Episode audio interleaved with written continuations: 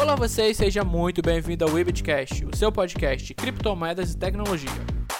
Eu sou o Marcelo Roncati e é um prazer enorme poder conversar com vocês. No programa de hoje nós vamos falar sobre um tema que é vital no meio cripto. Nós vamos falar sobre QIC e burocracia. QIC é um tema que a gente já tocou de maneira um pouco mais resumida no programa Privacidade e Criptomoedas. Vai estar a recomendação aqui no post para quem quiser ouvir esse programa. E os meus convidados para falar sobre esse assunto hoje, como sempre, primeiramente, Eric Slaperis. E aí, galerinha, tudo bom? Já lavaram a mão hoje? Também é bom lavar. Aqui. E tá no meio do coronavírus, Marcelo, tem que mandar lavar a mão. E ele que é chefe executivo da 488X, Ramiro Silva. Boa tarde a todos. É um prazer aí estar com vocês nessa primeira edição para mim, né?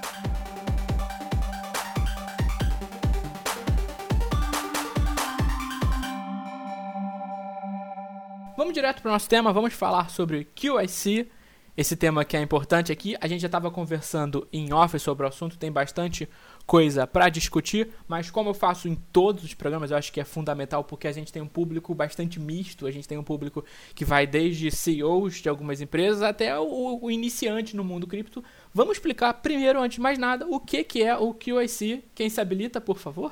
O QIC nada mais é, nada menos é do que aquela parte chata, mas que você tem que fazer de mandar os seus documentos para Exchange, para Exchange saber que você é você e não outra pessoa se passando por você. Então ele não só é importante isso, como também ajuda a Receita Federal. Porque afinal de contas, você está se identificando, e aí, se a empresa precisar mostrar quem é que está fazendo aquelas operações, ela tem você lá. Resumidamente é isso, né, Marcelo? Mas o objetivo é só para mostrar para a Receita quem você é? Não tem um controle das próprias exchanges nesse sentido? Também. Aí a gente vai descobrir falando com o Ramiro, que é o cara mais habilitado do mundo, já que está dentro da operação, né? Para explicar para a gente o que traz o, o QSC para dentro do mercado cripto BR, o que, que ele tem de vantagem, desvantagem, o, quão problemático ele é talvez para o usuário, ou tão benéfico ele é para o usuário, e também para a exchange. Para o pessoal que pode estar perguntando, ah, mas isso é programa patrocinado. Não, esse não é um programa patrocinado, o Ramiro está aqui como convidado. E eu vou perguntar, Ramiro, você como chefe executivo na 488X, você vai me pedir se eu quiser fazer um cadastro. Uh, meu CPF, número da minha conta bancária, número da minha cueca, tudo que eu tenho? Olha só, é, se você me der o prazer de entrar no nosso site e fazer o cadastro, você vai ver que eu vou te pedir, a princípio, um e-mail válido e uma senha. Esse é você para iniciar a operação. Como são nas grandes exchanges pelo mundo, tá? É isso que eles te pedem para você iniciar a sua operação, para você começar no mundo cripto. Imagina que eu vou ficar colocando empecilho para quem está morrendo de medo de começar, acha complicadíssimo, acha criptografia e bits e bytes, isso é coisa do outro mundo. E eu vou ficar pedindo para ele um monte de, de informações que não me são necessárias no momento.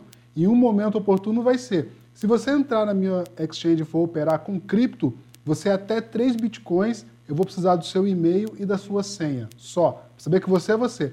O mundo cripto ele é assim. A, a tecnologia da blockchain ela vem transferir para o usuário é, muito da questão da segurança. O que, que a gente, é, vamos dizer, perde com a descentralização? É que não tem um gerente para tomar conta da tua conta, tomar conta da tua vida e te auxiliar quando você tiver um problema. Se você perder a tua senha, nós vamos ter lá as etapas de, de uh, revalidação de senha, mas se por um acaso você perder a senha daquele e-mail, você vai perder a sua conta com as criptos que estão lá. Inclusive, o Bitcoin tem isso no histórico dele. Várias pessoas perdem os Bitcoins assim. É assim que você... Inclusive, eles perguntam, como que você pode perder o Bitcoin? Essa é uma maneira de você perder o Bitcoin. Perder a senha. Então, a gente já doutrina desde o começo. A senha é sua, é, faz o seu cadastro, faz o teu 2FA, que é para sua segurança, e mantém a senha. Você vai fazer alguma transação bancária, você vai querer transformar a tua cripto em é, dinheiro fiat, né, em, em, moeda, ou você vai querer entrar com moeda e comprar fiat. Daí eu preciso muito mais, tá, por uma questão tecnológica, do meu algoritmo ler o teu CPF, identificar o teu depósito. Essa, é por isso que eu preciso. Daí eu vou precisar do teu CPF e aí você faz um pequeno cadastro. Seu CPF, seus dados, seu nome, seu endereço, tudo certinho. Quando você faz esse cadastro, o meu algoritmo ele consulta a receita e confere os dados. Bateu os dados, você está habilitado para trabalhar. É isso que eu peço para você.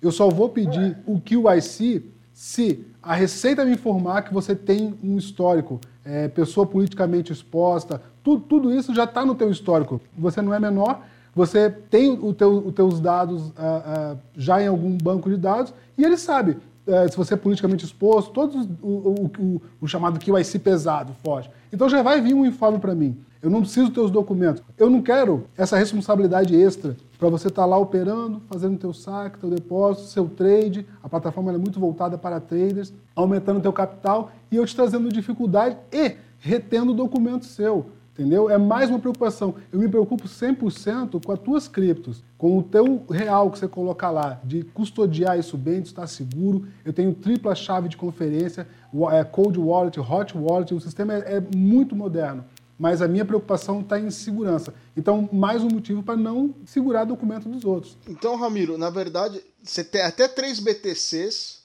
né? E na 488X ele não precisa mandar documento. E aí, uma coisa que eu achei bem interessante que você falou, que é, vocês falaram que estão muito voltado pro trade. Ou seja, para a pessoa é, fazer os trades e conseguir aumentar o seu capital, né? E se ela por algum motivo X, Y, Z quiser sacar isso em BRL, né? Aí sim você vai solicitar o CPF tem que bater junto com a receita para ele ser validado. Exatamente. Você tem que ter uma conta válida no seu nome. Eu não vou aceitar o depósito da sua tia, do seu avô. Isso, isso para mim é compliance, né? Você fazer uma, uma, operação limpa. Então, o dinheiro saiu da sua conta, no seu CPF, entrou na sua conta, no seu CPF, na exchange, os dados batem. Para que eu vou ficar com uma cópia do documento? Qualquer menino de 9 anos faz no Photoshop um documento hoje. Não tem muito sentido isso. A gente não tem o outro lado da segurança, tá? Essa cópia é válida, entendeu? Então, se eu recebo uma, uma cópia de um documento seu, abro a conta para você, o que acontecer agora a responsabilidade é minha? Não faz sentido, entendeu? Eu uso o que nós temos. Nós temos o banco de dados da Receita, nós temos uh, essa integração, bancos, não tem como você ter a conta no banco uh, no nome da sua esposa, a não ser que seja uma conta conjunta, ou, ou uma conta no nome do seu primo, não vai ter como, então vai bater o CPF. O CPF é o nosso principal documento no Brasil, ele é usado em todas as transações que você fizer, você está usando o CPF. Essas é, cashbacks que alguns estados dão de, de é, notas de consumo é baseado no CPF, esse é um cadastro gigantesco. Não existe uma pessoa hoje que não tenha CPF. Meus filhos têm CPF desde nascidos. É bom, é, é, é bom, né? Quando a pessoa nasce, já tem CPF. Sim, né? claro, é ótimo. Hoje já vem quase junto com a certidão de nascimento da criança, o CPF. Exatamente. É. E é um documento nacional, né? Você tem um CPF por pessoa, diferente de RG, que você pode ter RG profissional, você pode ter um RG em cada estado. Então a maior segurança, para mim, está ali. E eu, eu fiquei com uma dúvida relacionado, por exemplo, ao normativo da Receita, né? Cujo qual ela pede que você, todas as transações em BTC, identifique a pessoa se ela está comprando, se ela está vendendo, se ela transferiu os bitcoins para outra pessoa. Se você não tem os documentos dessa pessoa, o CPF dessa pessoa, como é, que, como é que vai funcionar essa integração sua com a Receita? É justamente isso, por isso que é só cripto, né? Essa minha integração com a Receita é primeiro uma questão também de interpretação. Instrução normativa não tem força de lei, não é uma lei, certo? Eu sou uma entidade privada, eu não estou no serviço público, então eu posso fazer tudo que a lei não pro, proíbe, certo? Então, diferente da, da, de uma pessoa é, é, estatal, eu só poderia fazer o que a lei permite. Então, teria que ter uma lei específica dizendo que eu não existe. Então, se não existe lei, não existe crime. É a base. Então, assim, é interpretação. A instrução normativa, eu acho que ela te dá uma diretriz, ela te dá um caminho, mas, não, mas ela não tem, até te obriga, ela até tenta, mas ela não tem esse poder, na minha opinião. Então, assim, eu, eu vou cumprir a instrução normativa no, a partir do momento que eu tiver algo auditado que é, exija que eu cumpra. Tá? Fora isso, eu não vou é, fazer como eles fazem. Vou, todo mundo é ruim, os que for bom vão ter problema por causa disso e vai ser difícil você tirar no meio. Não, o meu é o contrário. Todo mundo é bom e eu vou identificar quem é ruim. Até que prove o contrário, todo mundo é inocente.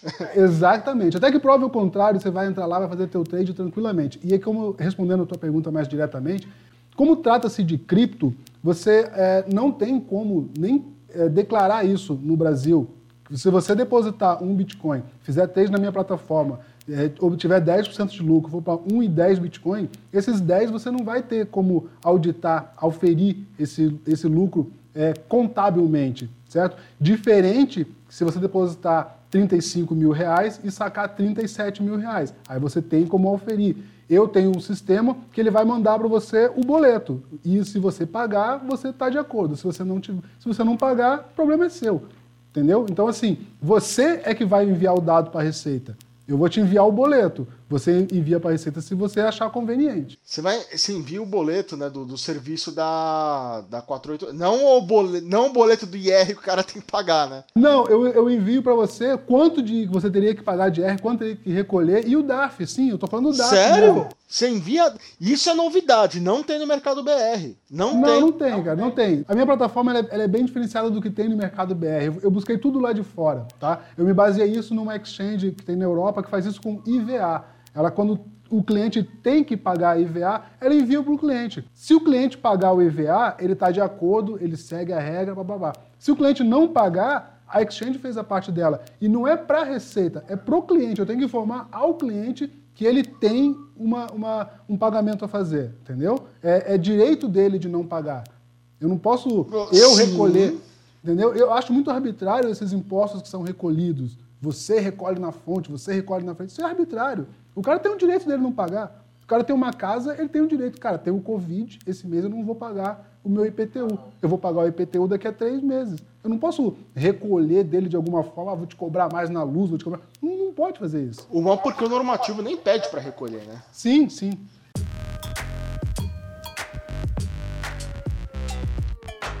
É, Ramiro, e aí você passou toda essa parte que a gente tem com a, com a Receita Federal, né? E aí eu queria entender o qual é o custo do compliance na 488X, né?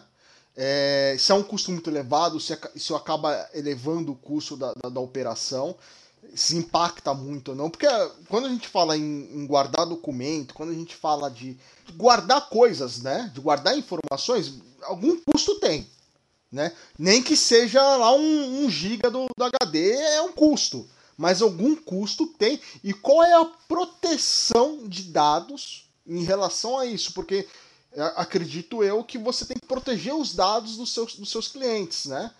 E eu queria entender como você protege esses dados, né? Qual é o custo desses dados? E se acontece alguma coisa, alguma coisa louca, algum hacker invade vocês e divulga isso, qual é o tipo de penalidade que, que a, que a empresa pode estar sujeita por ter vazado os dados dos clientes? O custo de compliance meu é mínimo, faz parte do meu banco de dados, os dados que eu recolho, que são dados digitais. Como eu falei, eu não faço upload de documento, então eu não tenho esse custo de documento. Quando tem algum problema, deve ter um custo maior, que é em torno de 8 dólares, que uma empresa terceirizada faz upload de documentos, faz custódia de documentos, e aí o problema passa a ser dela também com isso, com esse tipo de banco de dados, tá? O meu banco de dados, ele tem a segurança da, da minha exchange, cara. É Kaspersky e, sim, os caras são referência mundial nesse sentido, é auditado, então não, não, não me preocupo com isso, tá? É bem, bem seguro essa, Ok, essa- Porque você está protegido. Sim. né? Mas vamos pensar uma pessoa que não esteja protegida, o cara que está ouvindo a gente. Qual o tipo de problema que ele pode ter em relação. O cara, eu tenho uma pequena empresa, né? E estou pegando documento do pessoal para vender produto e de repente. né, eu trabalho com criptomoeda e de repente vaza esses meus dados. Assim, eu como empresa, o que acontece comigo?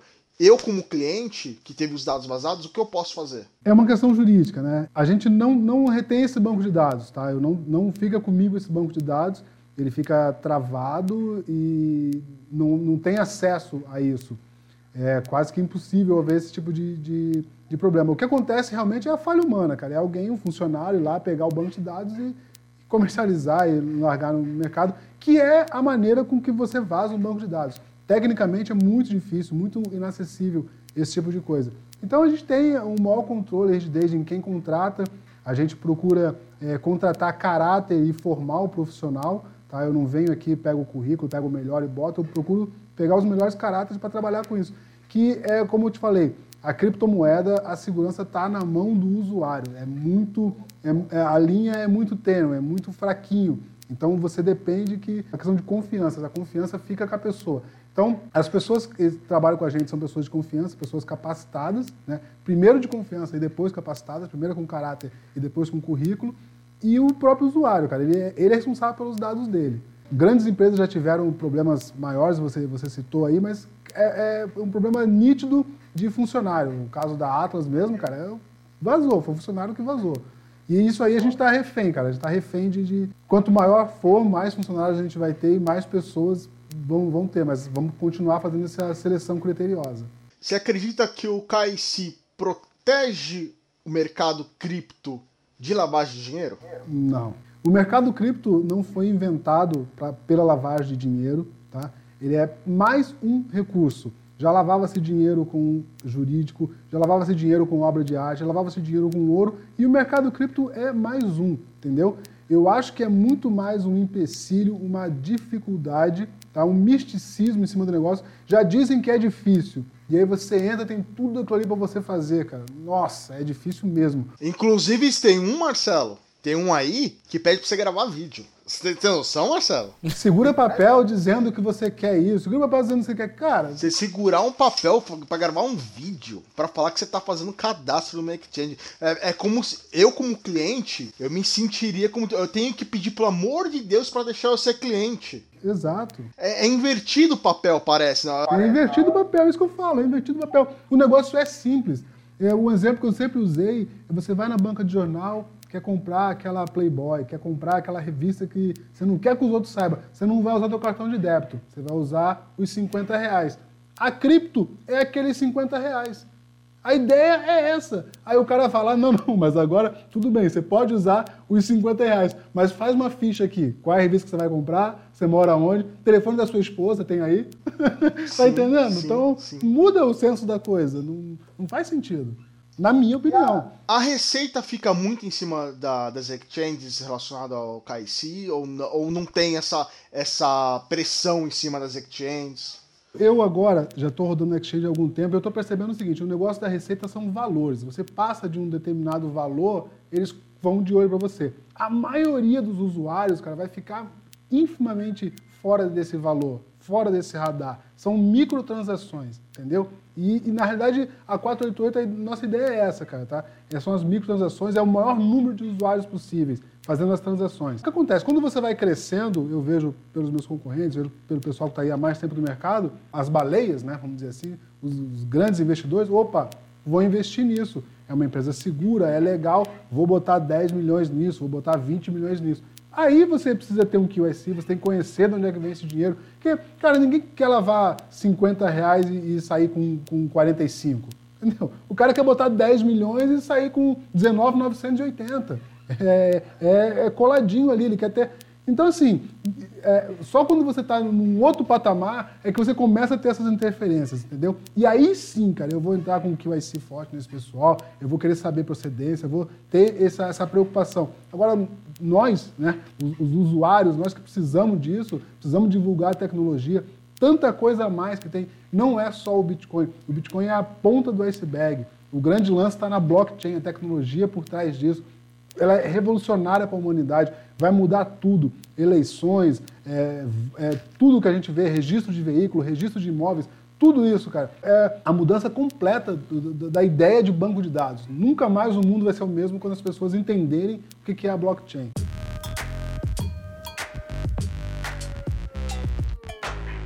Vocês acham que essa alta demanda, porque a SIC cresceu nos, nos últimos meses, nos últimos anos, antigamente não tinha tanto isso, tem relação com aquela coisa de criminalizar as criptomoedas, de muita gente ainda, por exemplo, estar no imaginário de pessoas que não são exatamente do meio de que criptomoedas, de que bitcoins são usados para crimes. Bitcoin é usado para lavar dinheiro, Bitcoin é usado para crimes financeiros. Vocês acham que tem relação com isso?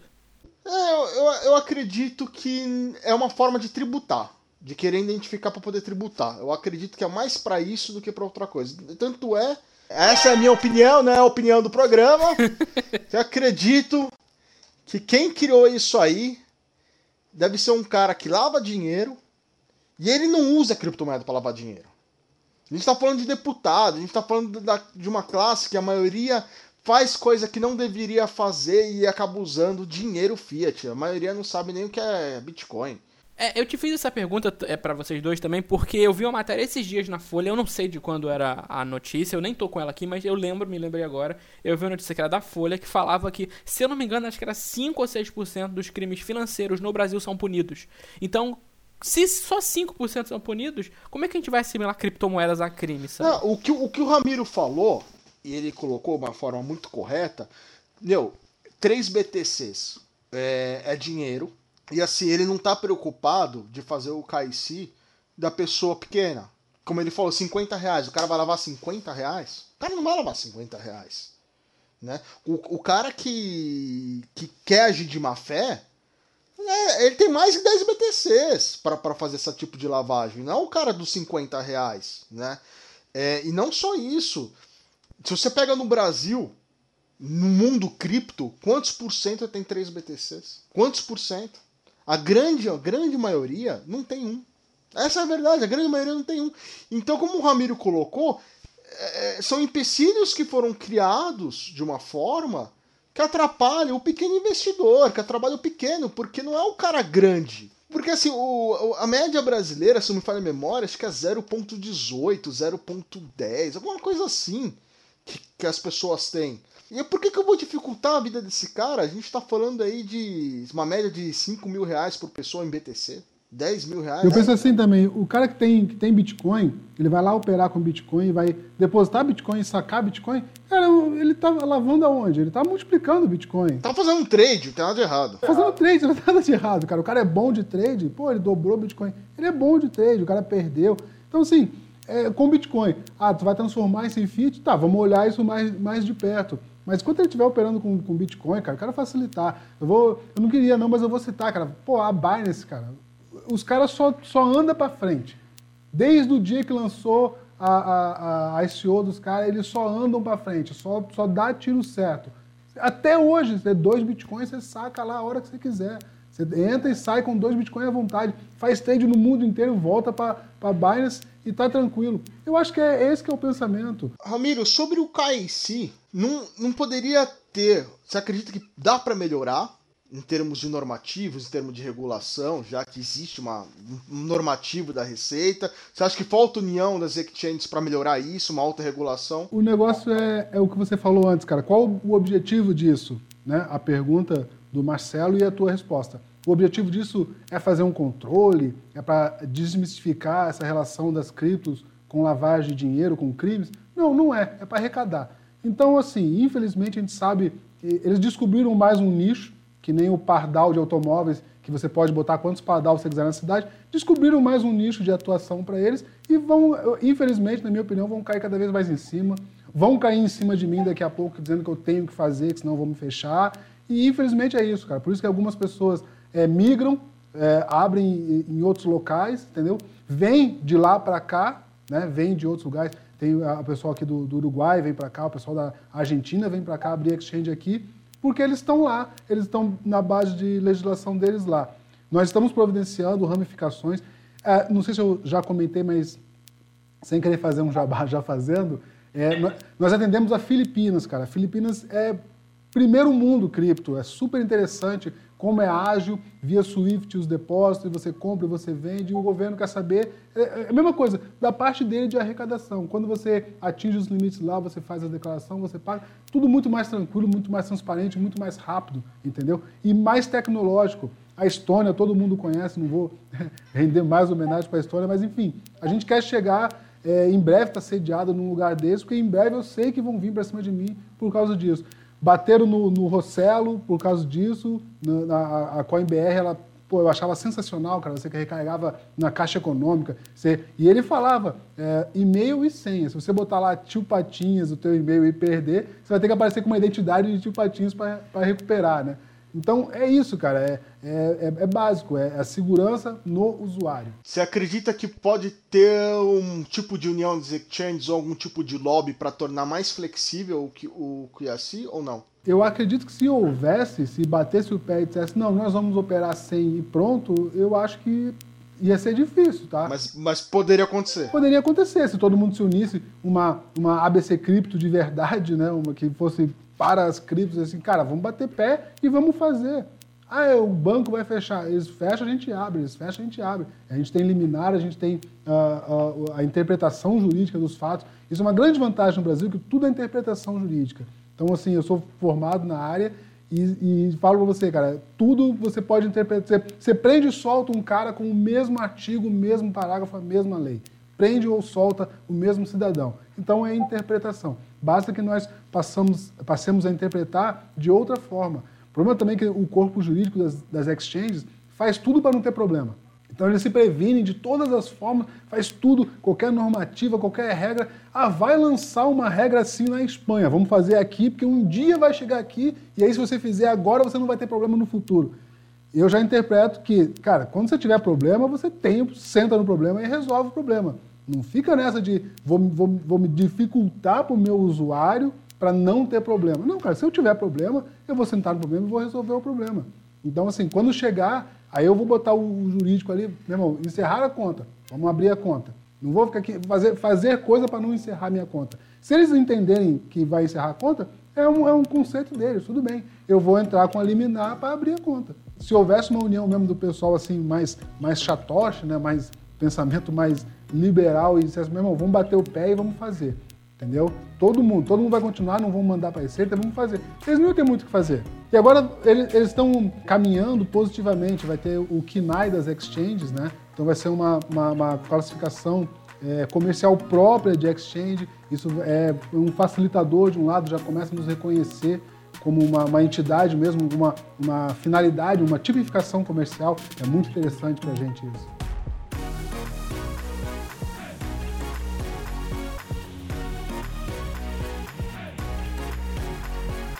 Muito bem, pessoal, estamos aqui finalizando o nosso Webcast de hoje. Falamos muito sobre QIC. Eu quero agradecer demais aqui a presença dos meus convidados, Eric e Ramiro. Por favor, pessoal, quiserem deixar suas considerações finais, recado pra mãe, jabá, qualquer coisa, vocês passa de vocês. É, domingo, dia das mães. Dia das mães. Não, esse programa tá indo ao ar depois do dia das mães, então não adianta.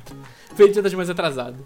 Pois é, queria deixar a consideração final que a 488 está aí, a gente veio com uma proposta diferente do mercado. Tá?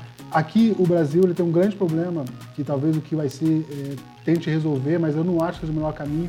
A gente teve muita fraude, teve muitas, muitos golpes, muitas pessoas mal intencionadas no começo. Eu acho que é por ser desconhecido. A gente veio aqui para tornar a criptomoeda conhecida, pulverizar, colocar para todo mundo. Eu quero. A minha ideia é que você fala para a pessoa: olha, vai lá, abre uma conta que eu vou te mandar uma fração de Bitcoin, você vai ver que vai cair na tua conta, você vai mexer lá e isso é o Bitcoin. E a pessoa mais leiga possível tem que chegar lá e conseguir fazer isso e o mais rápido possível. E aí, se ela tomar gosto, começar a operar, daí eu vou querer conhecê-la, vou querer saber o processo do dinheiro dela. Mas, por enquanto, eu quero que ela conheça o Bitcoin e que ela trabalhe com, com Bitcoin. Então, deixar aqui o, nosso endereço é o www.488x.com, então todos convidados a conhecer a nossa plataforma. Eu queria agradecer ao Marcelo, ao Ramiro, a você que ficou ouvindo a gente, você que já deu parabéns para sua mãe no Dia das Mães, porque esse programa vai ser depois do Dia das Mães. Você que está aí pulando de alegria, porque o BTC já está a 10 mil dólares e o Halve ainda não chegou, espero que chegue logo. Pode o quê pro Halve? Três dias, dois dias? Três dias e oito horas. Três dias e oito horas, Mas peraí, é, quando a pessoa nos ouvir, ela estará no futuro ou a gente está no passado, não sei. Quanto está custando o Bitcoin hoje que a pessoa está ouvindo? 10 mil dólares. 10 mil dólares? Então tá bom. 10 mil dólares. E, e, a gente tem que falar com felicidade, porque para chegar a esses 10 mil parece, parece que foi infinito. Olhando pelo espaço-tempo, foi curto. Mas nossa, quando, quando a gente viu aquela queda de 50% que doeu no coração, meu querido os 10, os 10k ficou longe. Ficou longe. Para quem viu bater 3,700, 3 e 4, meu, ficou longe. Então é só comemoração e é só alegria. Espero que tenham passado bem o Dia das Mães, que tenha dado um beijo gostoso nela, lave a mão. E é isso aí. Deixa lá seu recado pra gente no WeBitcoin, no Twitter. O que você achou do programa? Qual é o próximo assunto que você queira debater conosco? Se você gostou, se você acha que o KC é muita coisa. Se você acha que é benéfico, se você acha que é maléfico, qual é a sua opinião sobre isso e sobre a burocracia no mercado cripto BR? Como sempre, eu quero agradecer a todo mundo que ficou com a gente até o final. Esse programa está indo ao ar a partir do dia 14, já terá passado dois dias do halving.